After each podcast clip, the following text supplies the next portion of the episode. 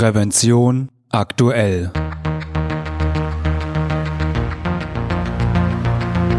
Ihr Podcast für Sicherheit und Gesundheit bei der Arbeit.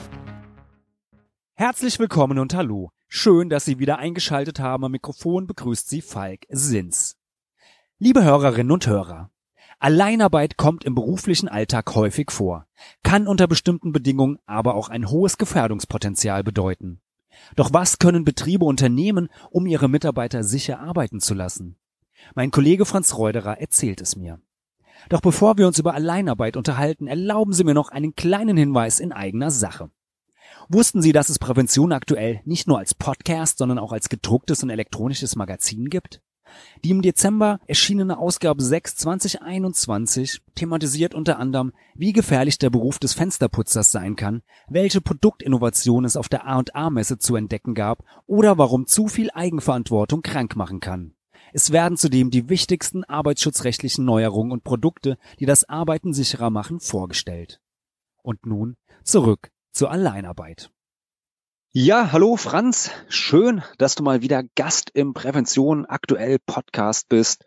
Und ja, ich freue mich heute über ja eines deiner, äh, ja, ich glaube, letzter Zeit Lieblingsthemen reden zu können, über die Nachhaltigkeit. Aber zuerst einmal, ja, Franz, ich hoffe, es geht dir gut. Ja, Frank, ich freue mich, wieder mit dir reden zu können.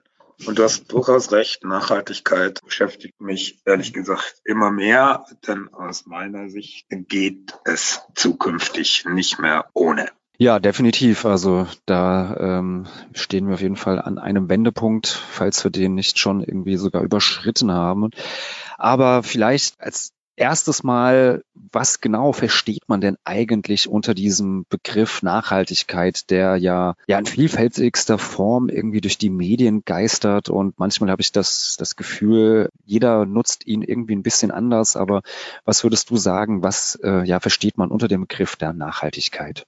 Naja, das äh, ist wirklich äh, ein Begriff, der nicht unbedingt trennscharf ist. Also wir haben ja auch diese ganzen Greenwashing-Geschichten, bei dem Nachhaltigkeit ist kein geschützter Begriff. Also mhm. wenn, genau, hatten wir auch hier im Podcast schon äh, drüber gesprochen, über das Greenwashing mancher Unternehmen. Ja, ja. Also es gibt nachhaltig, also die gängigen Nachhaltigkeitsmodelle sind drei Säulenmodelle. Das heißt, äh, das, das, äh, das gleichzeitige und gleichberechtigte Umsetzen von umweltbezogenen wirtschaftlichen und sozialen Zielen. Das ist das Drei-Säulen-Modell. Das benutzt auch die Bundesregierung in ihrer laufend fortgeschriebenen deutschen Nachhaltigkeitsstrategie. Das heißt, es gibt die Nachhaltigkeitsdimensionen Wirtschaft, Umwelt und Soziales die gleichberechtigt sein sollten. Trotzdem hast du ja ähm, einer der vergangenen Ausgaben von Prävention aktuell, wo du auch ähm, über Nachhaltigkeit geschrieben hattest, hattest du Nachhaltigkeit ja auch mal einen Gummibegriff genannt. Kannst du das ein bisschen erläutern? Ja, lass mich mal so sagen. Du hast äh, jemand schreibt auf seine Verpackung drauf, dass es zu 30 Prozent aus Rezyklaten, also aus recyceltem Kunststoff ist. Wenn er da dann schreibt, na, es ist nachhaltig, dann ist es Schwachsinn. Weil mhm. 70 Prozent sind immer noch neu erzeugter Kunststoff. Aber wie gesagt, es ist ja nicht geschützt. Also man kann ihn, man kann ihn nicht vor Gericht zerren. Noch nicht. Und deswegen muss man sich halt bei, wenn jemand von Nachhaltigkeit redet, muss man ihn immer genau fragen, was machst du wirklich? Für mich ist ein nachhaltige, nachhaltiges Wirtschaften ist für mich immer eine Kreislaufwirtschaft. Ja. Das heißt, dass ich habe einmal einen Input an, an, an Rohstoffen und dann läuft das durch und wird immer wieder zu 100 Prozent neu, zu 100 Prozent recycelt und kommt in den Produktionsprozess wieder rein, aber nicht wie beispielsweise bei manchen Kunststoffen oder bei manchen Metallen, dass das Rezyklat als Rohstoff weniger wert ist, also sozusagen ein Downgrade. Mhm. Nachhaltig ist nur, wenn das, was hinten wieder rauskommt, vollständig neu für dasselbe Produkt verwendet werden kann. Das ist für mich Nachhaltigkeit. Alles andere ist Quark. Sage ich ganz offen. Mhm. Okay. Du, ähm, kann ich mir auch vorstellen, dass sich da eventuell auch Zielkonflikte ergeben können, jetzt auch gerade in Bezug auf dieses Drei-Säulen-Modell. Ähm, das sind ja jetzt ja auch nicht unbedingt die drei Säulen, die sich immer irgendwie in, ich sag mal, in, äh, in Freundschaft zueinander stehen. Also gerade äh, Bezug auf äh, ja die, die wirtschaftliche Dimension das steht ja oder stand ja bislang ja oftmals der Nachhaltigkeit entgegen. Also unser Wirtschaften und unser Wirtschaftssystem und ja, wie wir produziert haben und äh, ja auch immer noch produzieren. Ja, also sagen wir mal so, ein wirklich nachhaltiges Projekt im Sinne des Drei-Säulen-Modells kennt, bildlich gesprochen, nur Gewinner. Also die ökologische, die wirtschaftliche und die soziale Seite sind auf der Gewinnerseite. Das ist natürlich äh, nicht der Fall. Ich habe da das Beispiel der Elbvertiefung. Also die, die Elbe wird zwischen Hamburg und der Nordsee ja immer weiter ausgebaggert, damit immer noch größere Schiffe fahren können.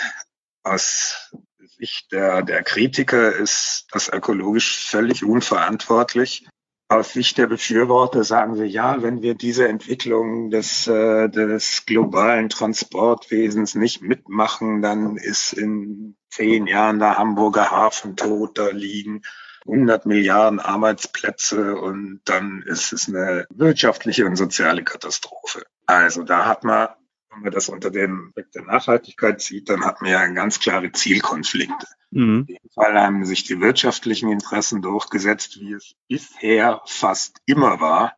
Ja. Und das ist also definitiv nicht nachhaltig. Aber ein bisschen was ändert sich, weil es werden ja bestimmte Ziele wie der Kohleausstieg und alles Mögliche werden ja immer mehr in in, in Zahlen gegossen und in, in Gesetzeswerke und in Verordnungen, so dass ich da gar nicht so pessimistisch bin, dass sich da äh, auf Dauer ein bisschen was macht. Aber wichtig ist, dass man sich die Zielkonflikte klar macht. Denn du hast den Kohleausstieg, also den, den Ausstieg aus der, aus der Steinkohle sind wir ja schon ausgestiegen, aus wirtschaftlichen Gründen, aber diese großen Braunkohletagebaue, ja. Weiler war da mit dem, wie hieß der Forst, Hambacher Forst? Hambacher Forst, genau, ja. Ja, und vor allem halt in, in, in, in, in Sachsen und in Brandenburg. Ja, und der ja, Lausitz ist ja auch, glaube ich. Genau, das, ja. Das meine ich, die Lausitz, ja. also die, ist in Sachsen, Teil in Brandenburg. Und gut, man hat gesagt, man hat ein ökologisches Ziel. Wir hören auf, Braunkohle zu verbrennen. Wenn, das ist eine der, der Leit- oder Schlüsselindustrien in dieser Gegend, wenn man den Leuten nicht ganz klar sagt, es gibt einen Zielkonflikt. Und zwar, es wird soziale Kosten geben. Dass das den Leuten ganz klar gemacht wird. Und da finde ich, ist man, hat man was wirklich gar nicht Schlechtes gemacht mit diesem Kohlekompromiss.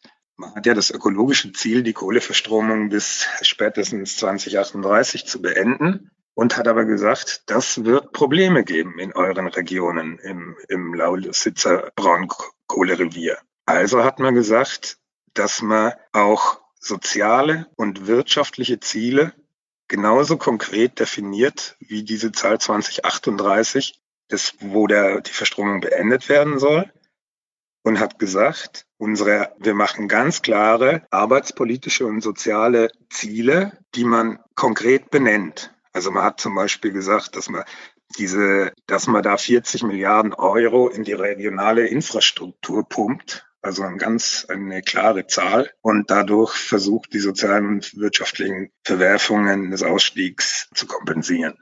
Sprich, dass man dann dort auch eventuell oder nicht eventuell, sondern halt auch versucht, anderes Gewerbe, andere Industrien eventuell anzusiedeln. Das heißt, dass die Menschen, die jetzt durch den Braunkohletagebau oder im Braunkohletagebau beschäftigt sind, praktisch nicht weg müssen aus ihrer Region, um dann später Arbeit zu finden. Genau, man hat zum Beispiel im schon im Sinne dieses Kohlekompromisses gesagt. Und äh, da hat man, soweit ich weiß, sogar schon angefangen, dass man ein gigantisches ICE-Ausbesserungswerk nach Cottbus verlegt. Also, dass die Züge da gewartet und repariert werden und sozusagen als ein Leuchtturmprojekt dass man mithilfe dieses Geldes Arbeit in die Region bekommt. Ja, das ähm, klingt auf jeden Fall ähm, plausibel und ich meine, in gewissem Sinne gab es das ja auch schon mal mit, mit der Steinkohle im äh, Ruhrpott. Da stand man ja äh, in den 80er Jahren letztendlich ja auch vor, vor einem ähnlichen Problem, dass man da den ganzen Tagebau mit, mit der Schließung der Zechen musste man ja auch ähm, ja, Strukturwandel sozusagen dort einleiten und es hat ja zumindestens in weiten Teilen äh, ja doch ganz, ganz gut geklappt, wäre jetzt so mein, ja, würde ich jetzt erstmal so sagen. Meinst du? Ich bin jetzt nicht der intimste Kenner, Kenner des Ruhrpots, aber wenn ich durch Gelsenkirchen fahre, ich weiß nicht. Nicht? okay. Okay. Ja gut, in Gelsenkirchen war ich selber vielleicht noch nicht, aber zumindestens, naja, könnte man ja zumindestens äh, daraus ja auch dann eventuell ein bisschen le äh, lernen, was dann vielleicht im Ruhrpott nicht gut geklappt hat oder schiefgelaufen ist, dass man die Fehler nicht ein zweites Mal wiederholt. Du hast jetzt ja eben schon so ein bisschen gesagt, wie solche Zielkonflikte ähm, gelöst werden können. Ich würde jetzt mal vermuten, dass solche Zielkonflikte dann jetzt auch häufiger auf uns zukommen. Sind ja, wir überhaupt also, in der Lage, die alle zu, zu meistern oder zu lösen? Ich bin äh, auf dieses Thema, vielleicht um nochmal kurz zurückzugehen, ich bin auf dieses Thema mit den Zielkonflikten äh, eigentlich erst gestoßen, als ich mehr in anderen Zusammenhänge die Nachhaltigkeitsberichte deutscher DAX-Konzerne angesehen habe. Und da ist äh, klar, es geht um Nachhaltigkeit und es geht um Nachhaltigkeitsziele und äh, es geht aber auch um ökonomische Ziele, Wachstumsziele und weiß der Teufel was.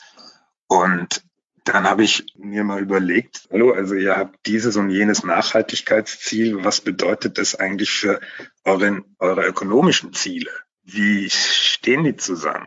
Und ich habe dann einfach mal mittels digitaler Suche mir die Siemens AG beispielsweise angeguckt. Und da kommst du, da steht, wenn du Ziel eingibst, hast du 202 Treffer gibst du Zielkonflikt ein, hatte ich bei Siemens einen Treffer. Es gelte gleichermaßen Herausforderungen und Lösungen zu erörtern, Zielkonflikte zu adressieren und Möglichkeiten für ein potenziell gemeinsames Handeln zu identifizieren. Wunderbar. Ja, das klingt sehr, sehr vage und äh, ja fast großartig. schon Fast schon wie ein politisches Statement, ja. Absolut. Es gilt, Zielkonflikte zu adressieren. Aber hallo, es mhm. wird in diesem ganzen Bericht kein einziger Zielkonflikt adressiert. Und genauso ist es bei, der, bei BMW, Daimler und Volkswagen, weil ich bin, bin dann echt drauf angesprungen und habe mir fast alle Berichte da angeguckt und habe mich auf der Suche nach dem Begriff Zielkonflikt gemacht, aber wie gesagt, die sind nicht aufzufinden. Es gibt nämlich keine anscheinend. Okay, also finde ich gerade jetzt bei den Automobilherstellern ja doch sehr interessant, weil gerade die stehen jetzt ja wirklich vor der großen Herausforderung, dass sie ja ja, der, also der Verbrennermotor ist ja auch ein, ein Auslaufsmodell, wird ja auch jetzt nicht mehr bis in aller Ewigkeit fortgeführt werden, sondern die E-Mobilität wird ja auch dort Einzug halten müssen, wenn diese Unternehmen weiterhin überleben wollen und auch wettbewerbsfähig sein wollen. Ja, es ist schon spannend, dass da kein Zielkonflikt mal genannt wird. Dann kann es vielleicht also sein, dass sie es einfach anders ausdrücken, ein anderes Naming dafür haben?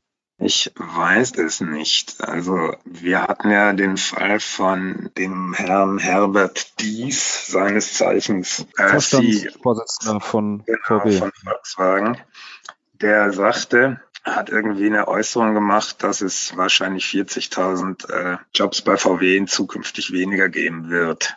Hat das umgehend wieder zurückgenommen, nachdem er dickste Kritik ausgesetzt war, weil man eben sagte, dass ein Verbrenner, also ein Verbrennermotor hat rund 1200 Teile, ein Elektromotor nur 200. Also da war dann dieser Spiegelartikel, der eine Studie zitierte, ich habe es leider nicht mehr im Kopf, welche das war, dass rund 400.000 Stellen in der Autoindustrie wegfallen aufgrund äh, der, der Umstellung auf E-Mobilität. Das, das, hat der, das hat der Geschäftsführer des Verbands der Automobilindustrie, ein Herr Scheel, dort zurückgewiesen. Das ist ein unrealistisches Extremszenario. und so weiter. Aber es ist keiner in der Lage, diesen, den Zielkonflikt hier klar zu benennen und zu adressieren. Man kann das, aber man will es nicht. Ja klar, würde jetzt vermutlich nicht für, für gute Stimmung sorgen, sage ich mal so, weil natürlich auch die Gewerkschaften äh, Sturm laufen würden, wenn das jetzt so konkret benannt wird. Aber dass es natürlich solch einen Konflikt gibt oder geben wird bei der Umstellung, das ist ja eigentlich auch klar, weil vermutlich ja auch nicht so das Personal ja auch ein Stück weit vermutlich umgeschult werden muss oder auch ganz andere Eigenschaften oder Anforderungen an die Belegschaft dann vermutlich ja auch äh, gestellt werden wird. Ja. wenn es äh, dann ja zum Umbau und Ausbau der E-Mobilität äh, und Produktion kommen wird. Ja, und ich denke, wenn man diese Konflikte adressiert, sie, also sie benennt, kann man sie aktiv begleiten und ist kein Getriebener. Deswegen verstehe ich da diese Intransparenz nicht wirklich. Äh, kleiner Hinweis noch, weil du gerade die Gewerkschaften erwähnst. Gewerkschaften und Arbeitgeber sind ja meistens jeweils an verschiedenen Seiten des Tisches, wenn sie sich äh, bei Tarifverhandlungen krabbeln oder wie auch immer. Bei der mhm. Nachhaltigkeit sind sie interessanterweise meist im selben Boot. Denn die Unternehmer fürchten äh, wirtschaftliche Nachteile und die Gewerkschaften haben Angst um die Jobs. Und da sind sie dann schnell dabei, das ökologische Ziel zu opfern. Das muss halt alles adressiert. Ich, wenn ich noch einmal adressiert sage, dann höre ich auf. ich mag nicht mehr. Ja, aber ich glaube, wir sind ja auch ähm, äh, langsam, langsam am Ende. Aber wir können auf jeden Fall ja schon mal festhalten, also dass auf jeden Fall dieser jetzt mal so ganz runtergebrochen, äh, so Wirtschaft versus Zukunft, dass das vielleicht der Zielkonflikt der nächsten äh, Jahre, vielleicht sogar Jahrzehnte werden wird? Absolut, bin ich ganz bei dir. Dann würde ich sagen, hoffe ich mal, dass ja dieser Zielkonflikt dann vielleicht doch demnächst mal von den verantwortlichen Personen adressiert wird und, äh, und ähm, ja, Franz, ich bedanke mich für das nette Gespräch und für deine Auskünfte zum Thema ähm, Nachhaltigkeit. Und ja, liebe Hörerinnen und Hörer, Sie merken schon, es ist ein sehr umfassendes Thema. Wir haben uns im vergangenen Jahr äh, sehr ausführlich mit dem Thema Nachhaltigkeit bei Prävention aktuell beschäftigt. Das können Sie natürlich auch noch alles nachlesen in unserem äh, Magazin und können Sie natürlich auch teilweise zumindest in unseren Podcasts nachhören. Und es wird aber auch weiterhin in Zukunft, denke ich, ein Thema sein, das uns begleitet. Da kommen wir gar nicht mehr drum herum. Und ja, ansonsten, Franz, vielen, vielen Dank und ich wünsche dir noch einen schönen Tag. Ich dir auch, Falk. Immer wieder gern. Ciao. Ciao. Liebe Hörerinnen und Hörer, ich hoffe, diese Folge hat Ihnen gefallen und hilft Ihnen weiter in Ihrem Arbeitsalltag. Und vielleicht haben Sie auch Anregungen, über welche Themen wir in diesem Podcast einmal reden sollten. Wir freuen uns über Ihr Feedback. Falls Sie uns zum ersten Mal hören, natürlich können Sie uns abonnieren bei allen gängigen Podcast-Anbietern. Und natürlich würden wir uns über eine positive Bewertung freuen, wenn Ihnen diese Folge gefallen hat. Sie finden uns im Internet unter www.prävention-aktuell.de. Und ich hoffe natürlich, wir hören uns wieder. Eine gute und sichere Zeit bis dahin wünscht Ihnen Ihr Moderator Falk Sins.